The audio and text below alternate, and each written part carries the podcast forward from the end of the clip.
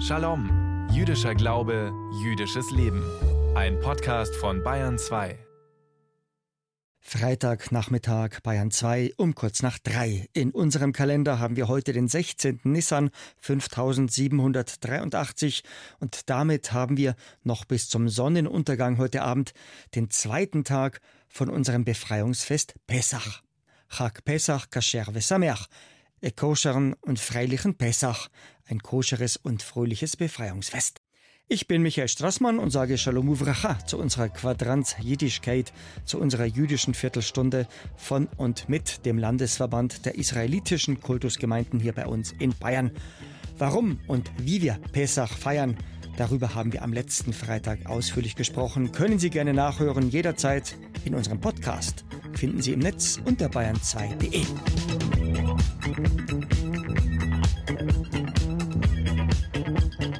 Raus aus dem Hinterhof, rein ins Herz der Stadt. Statt nur eine kleine, eingeweihte Interessensgemeinschaft anzusprechen, die sogenannte Mehrheitsgesellschaft im Blick haben. Sichtbar sein.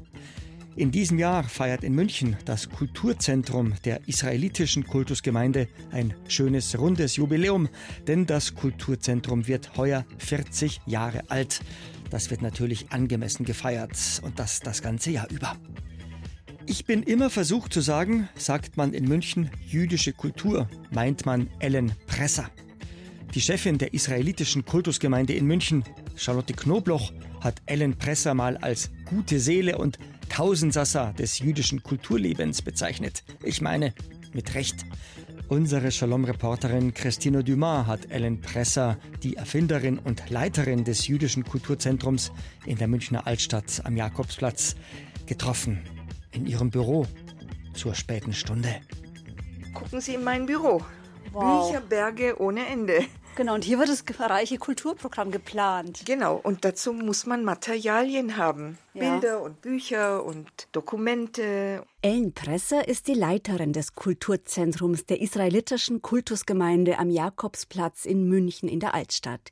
Hier plant sie oft bis spät in die Nacht hinein Diskussionen, Lesungen, Vorträge, Ausstellungen, Filmreihen und, und, und. 1982 hat die jüdische Gemeinde den Eindruck gehabt, sie müssen ihr Jugendzentrum erneuern und haben mich dann gebeten, ob ich ihnen nicht ein Konzept schreibe für eine Einrichtung der Kinder- und Jugendfreizeit.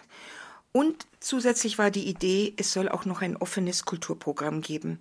Und im Februar 1983 wurde das neue Haus eröffnet in der Prinzregentenstraße 91 im Gartenhaus. Anfang der 80er Jahre leben in der damaligen Bundesrepublik um die 28.000 Jüdinnen und Juden, die auch Mitglied in einer jüdischen Gemeinde sind. Es hat sich Anfang der 80er Jahre etwas Neues herauskristallisiert. Man hatte vorher immer davon geträumt, dass man weggeht, dass Deutschland keine wirkliche Zukunft für Juden ist. Gleichzeitig war Deutschland aus jüdischer Sicht immer ein Einwanderungsland, wenn Sie an den Ungarnaufstand denken an die Zerschlagung des Prager Frühlings, an die Vertreibung der Juden vorher noch aus Polen, dann Anfang der 70er Jahre die ersten Refuseniks aus der Sowjetunion. Es kamen immer Leute nach München, weil in München war radiofreies Europa. Das war eine Drehscheibe der Information, aber auch der Arbeitsmöglichkeiten.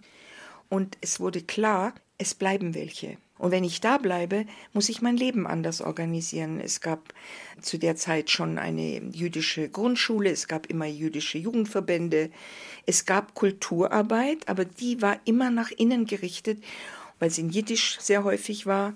Da war irgendwie Anfang der 80er Jahre eine Öffnung. Man wollte sich selber darstellen was ist das Judentum? Wie leben Jüdinnen und Juden und was zeichnet sie aus? Was lesen sie? Was beschäftigt sie? Das allgemeine Interesse an der jüdischen Kultur war Anfang der 80er Jahre groß. Als ich anfing mit diesem offenen Kulturprogramm, kann ich mich erinnern, hat mir eine Dame, die meine Mutter sehr gut kannte, also beides Holocaust-Überlebende, sagt sie eines schönen Tages zu mir am Rande einer Veranstaltung, Kindchen, müssen Sie denn immer die Goyim einladen, also die Nichtjuden, hat sie gefragt. Und ich habe gesagt, wir sind offen. Edgar Hilsenrath habe ich eingeladen, dann gab es eine Reihe die sich auseinandersetzte mit der Vergangenheit, verdrängen, vergessen, versöhnen, Fragezeichen. Da wurden dann Persönlichkeiten eingeladen wie Władysław Bartoszewski oder ähm, Daniel Cohn-Bendit, auch Otto Schiele, Gerhard Baum, die aus ganz unterschiedlichen Perspektiven sich mit diesem Thema Vergangenheits ja, das Wort Bewältigung ist falsch, aber Betrachtung, Behandlung, Auseinandersetzung befassten.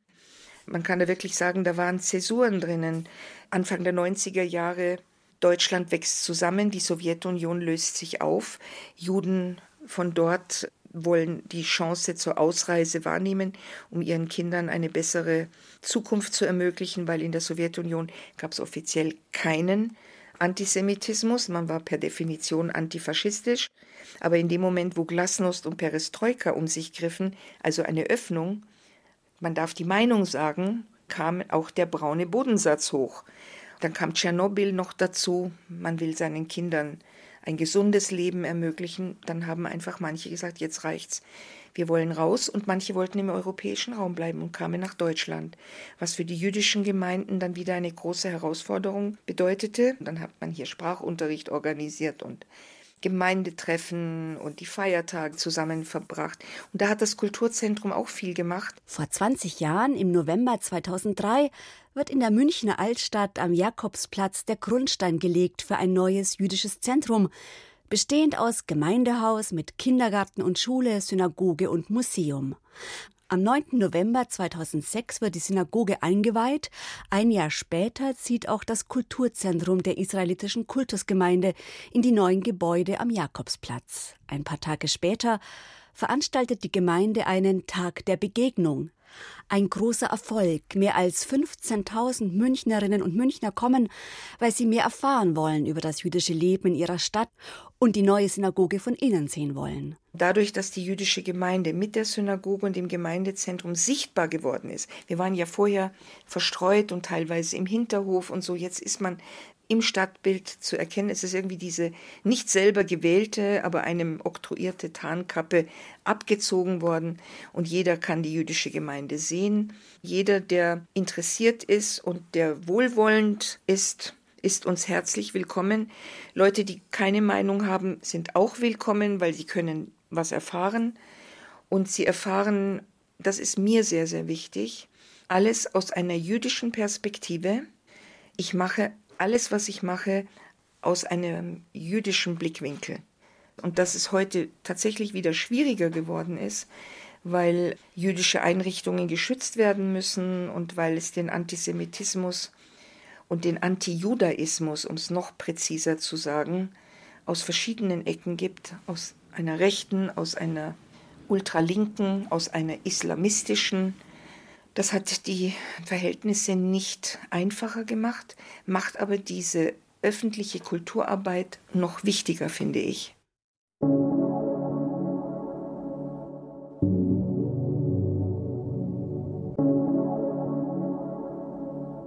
Vorhin haben wir es gehört. Bis zum Sonnenuntergang heute Abend haben wir den zweiten der insgesamt acht Tage von unserem Befreiungsfest Pessach. Da erinnern wir uns jedes Jahr an die Befreiung unserer Vorfahren aus der Sklaverei und an ihren Auszug aus Ägypten. An Pessach sollen wir nachdenken über den Wert und über den Sinn von Freiheit. Wir sollen dem nachgehen, was uns in unserem Leben die Freiheit nimmt. Das ist der große Auftrag von unserem Befreiungsfest. Zwischen Pessach und dem kommenden Gesetzgebungsfest Shavuot liegen sieben Wochen, also genau 49 Tage, also sieben mal sieben Tage. Denken wir daran, an sieben Tagen wurde die Welt geschaffen. Auch zwischen dem deutlich jüngeren christlichen Osterfest und Pfingsten liegen genau 49 Tage. Der deutsche Name Pfingsten verrät es. Das Wort Pfingsten geht zurück auf das griechische Pentekoste Hemera, der 50. Tag. Pesach 5783, auch unser geschätzter Funkrebbe, Rabbiner Joel Berger, wünscht uns allen ein koscheres und fröhliches Befreiungsfest, einen Chag Pesach Kasher Vesameach. Das sogenannte Omer-Zählen, unsere Sfirat HaOmer, beruht auf einer Anordnung, auf einer Mitzvah aus dem dritten Buch Mose, aus unserem Sefer Vayikra – denn dort lesen wir, nach dem Pesachfest sollt ihr zählen, sieben volle Wochen sollen es sein. Bis zu dem Tag nach der siebten Woche sollt ihr also fünfzig Tage zählen. Diese Anordnung ist ein Zeichen unserer Verbundenheit mit der Natur des heiligen Landes. Diese Zeitspanne ist nämlich in Israel jene, in der man die Gerste geerntet hat. Vor 2000 Jahren, als wir in Jerusalem noch unseren Tempel, unseren Bet hatten, wurden dort als Zeichen der Dankbarkeit dem Ewigen Opfer dargebracht, und zwar die Gerstenkörner aus einer Garbe, auf Hebräisch Omer. Hinter unserem Gesetzgebungsfest am 50. Tag nach Pesach schimmert also ein Erntedankfest durch. Nun haben wir Juden seit 2000 Jahren keinen Tempel, kein Heiligtum und damit auch keinen Opferkult mehr.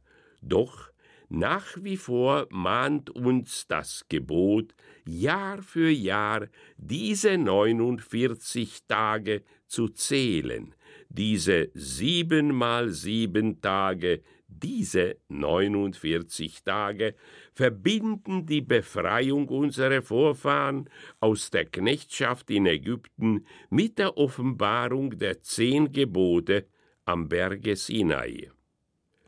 Unsere Befreiung feiern wir seit vorgestern, seit Mittwochabend mit Pesach. Und die Offenbarung feiern wir am 50. Tag nach Pesach mit unserem Gesetzgebungsfest Shavuot. Die Freiheit an Pesach ist uns ein göttliches Geschenk, ebenso wie die Offenbarung an Shavuot. Der Weg von der Freiheit bis zur vernünftigen Regelung des Lebens durch die 613 Gebote in unserer Torah, also die Tage von unserem Befreiungsfest Pesach, bis zu unserem Offenbarungs- und Gesetzgebungsfest Shavuot, werden vom Omerzählen von der Sphirat HaOmer begleitet. Wie gehört, zurzeit zählen wir die Tage bis zum nächsten großen Fest, bis zu unserem Gesetzgebungsfest Shavuot, einzeln ab. Diesen Brauch kennen wir als Omer-Zählen, als Sfirat HaOmer. Der Spruch für heute Nacht lautet Hayom Shnei Yamim Le Omer. Heute sind es zwei Tage seit dem Omer. Unser Bayern 2 Schabbespfiff sagt es allen auch am heutigen Freitag. Jetzt kommen die Lichtzündzeiten unseres Manim damit wir unsere beiden Schabbatkerzen rechtzeitig anzünden. Also, zur feierlichen Begrüßung unseres Ruhetages heute bei Sonnenuntergang müssen wir unsere beiden Schabbesleuchter angezündet haben. In Salzburg bis um 19.27 Uhr, in Pilsen bis um 19.28 Uhr und in Straubing bis um 19.31 Uhr. Heiter geht's weiter.